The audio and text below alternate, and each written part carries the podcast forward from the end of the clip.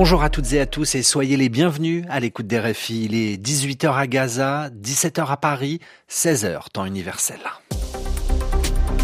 Le journal. Le journal. En français facile. Adrien Delgrange. Vendredi 23 février et à la une de cette édition, l'UNRWA va-t-elle pouvoir continuer à aider les réfugiés palestiniens? Le directeur de cette agence de l'ONU tire la sonnette d'alarme, nous explique dans un instant Muriel Paradon. Fumer un joint en Allemagne sera bientôt autorisé par la loi l'Allemagne légalise la consommation du cannabis. Nous sommes à Berlin. Et puis à quelques heures des Césars, cérémonie qui récompense le cinéma français et alors que se libère la parole sur les violences sexuelles, la ministre de la Culture, Rachida Dati, dénonce un aveuglement collectif. Voilà pour les titres, soyez les bienvenus.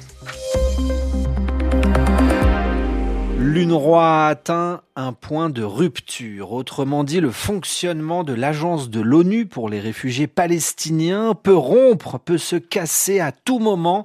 Cette agence onusienne créée en 1949 est d'autant plus sollicitée depuis le début de la guerre entre le Hamas et Israël le 7 octobre dernier.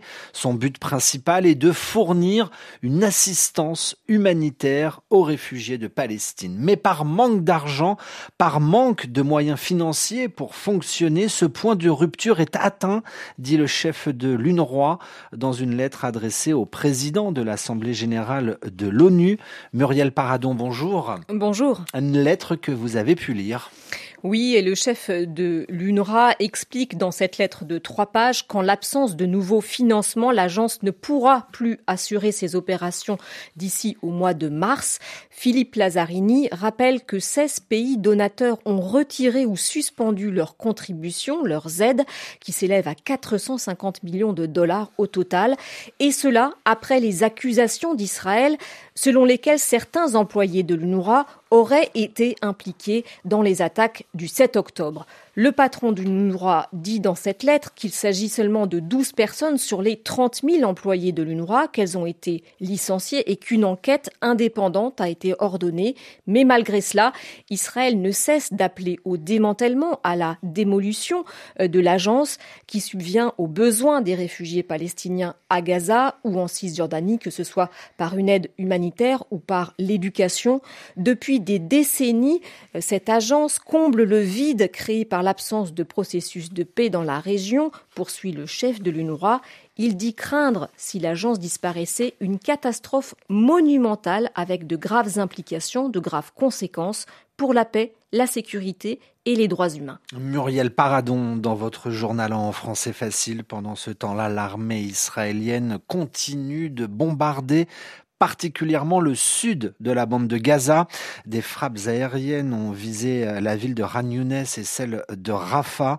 Le ministère de la Santé du Hamas affirme que les bombardements ont fait au moins 110 morts la nuit dernière. Sur le plan des négociations, nous apprenons qu'une délégation israélienne, des représentants israéliens sont arrivés à Paris aujourd'hui pour de nouveau pourparler des discussions entre plusieurs parties pour tenter d'arriver à un accord. RFI à Paris 17h04, où sera enterré l'opposant politique numéro 1 à Vladimir Poutine? Les autorités russes menace d'enterrer Alexei Navalny sur le territoire de la colonie pénitentiaire de la prison où il est mort. C'est ce qu'assure aujourd'hui l'équipe de l'opposant, accusant les enquêteurs de vouloir imposer des funérailles en catimini, comprendre discrètement en se cachant. Au moins cinq morts en mer Méditerranée. Un bateau de migrants a chaviré. Il s'est retourné au large de Malte.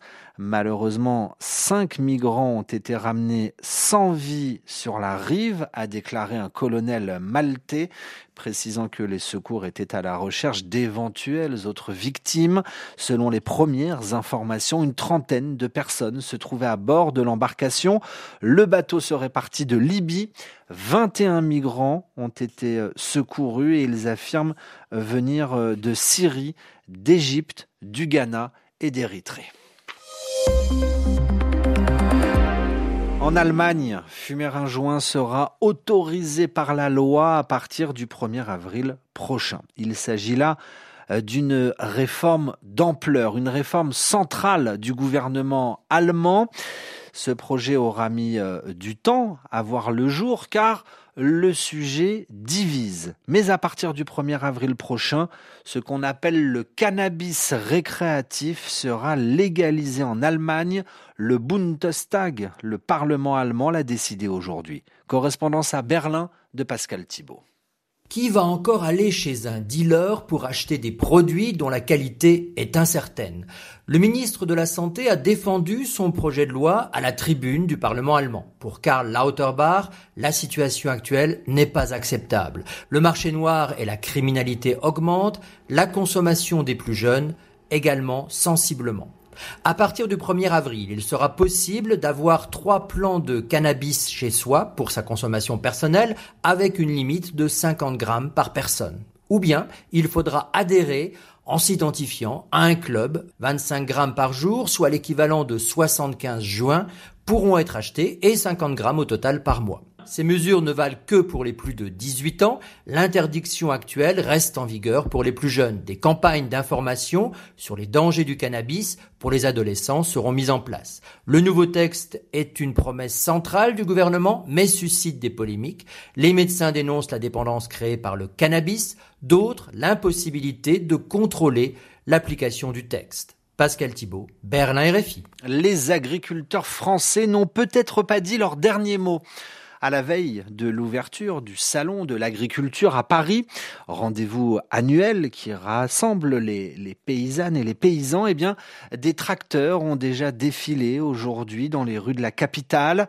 Ces agriculteurs qui maintiennent la pression sur le gouvernement et plus précisément sur Emmanuel Macron. Le chef de l'État doit se rendre demain au Salon de l'agriculture. Il compte bien organiser un grand débat, mais les agriculteurs de la FNSEA le premier syndicat français en nombre d'adhérents refuse d'y participer. L'Élysée euh, reconnaît depuis euh, une erreur après avoir invité à cette même table ronde le mouvement écologiste Les Soulèvements de la Terre à débattre avec les organisations syndicales, ce que la FNSEA ne veut pas.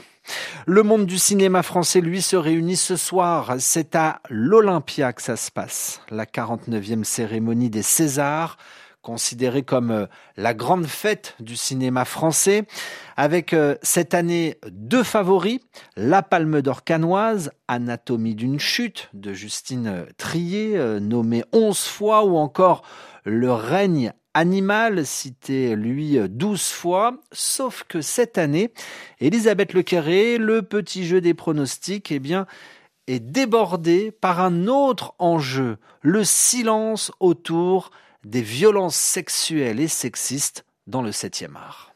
Sept ans après la vague féministe MeToo, le cinéma français va-t-il enfin faire euh, sa révolution? Après des décennies de silence et d'impunité pour les prédateurs sexuels, les victimes dénoncent et surtout sont entendues. C'est le cas de l'actrice euh, Judith Godrèche qui a porté plainte pour viol contre Benoît Jacot et Jacques Doyon et que beaucoup souhaiteraient voir prendre euh, la parole ce soir. Au-delà, on s'attend ce soir à ce que le débat sur les violences sexuelles et sexistes vole la vedette au film.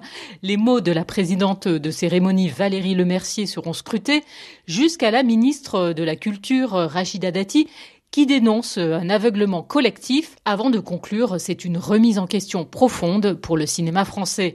A priori ce soir, aucun nommé n'est concerné par les accusations, d'autant que l'Académie des Césars a institué une nouvelle règle, la non-mise en lumière des auteurs mis en cause par la justice pour des faits de violence. Elisabeth euh, Lequéré euh, début à partir de 21h heure de Paris de cette 49e cérémonie des Césars. Ainsi se referme ce journal euh, en français facile, ce rendez-vous du lundi au vendredi en direct sur RFI 16h temps universel et puis euh, quand vous voulez sur notre site internet françaisfacile.rfi.fr ou encore sur les différentes plateformes de podcast. Merci à tous de nous suivre et de nous écouter et à lundi pour un nouveau journal.